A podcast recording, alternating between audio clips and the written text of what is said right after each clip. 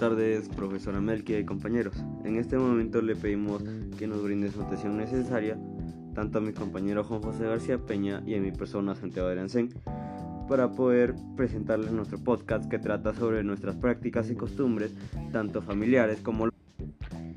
Bueno, en este momento voy a darles una breve explicación de lo que trata este nuestro tema a trabajar.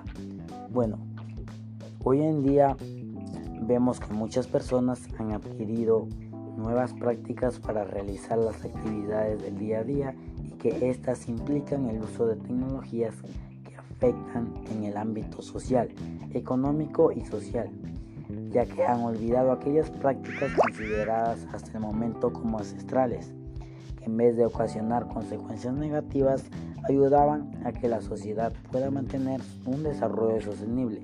De ese modo, a través de este podcast, queremos mencionar la importancia que es seguir realizando las diversas prácticas ancestrales de acuerdo eh, con diversos ámbitos.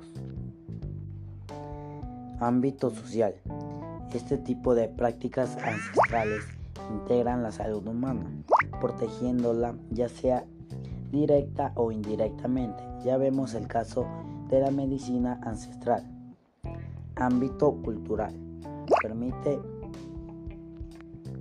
la durabilidad, permanencia o conservación de estas prácticas, ya que al asumir el papel de patrimonio, o sea, la herencia cultural, está implicando que sea conservado y transmitido de generación en generación. Asimismo también tenemos el ámbito ambiental. Sé que permite el cuidado y el buen manejo en la agricultura, tanto de suelos como de plantas. Vemos un claro ejemplo en que son las prácticas agrónomas antiguas que practican buenos beneficios a estos. Asimismo tenemos la conclusión.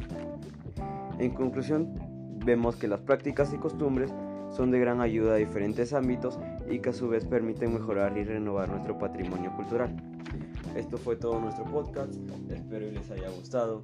Se despide Santiago de Bobadilla y Juan José García Peña.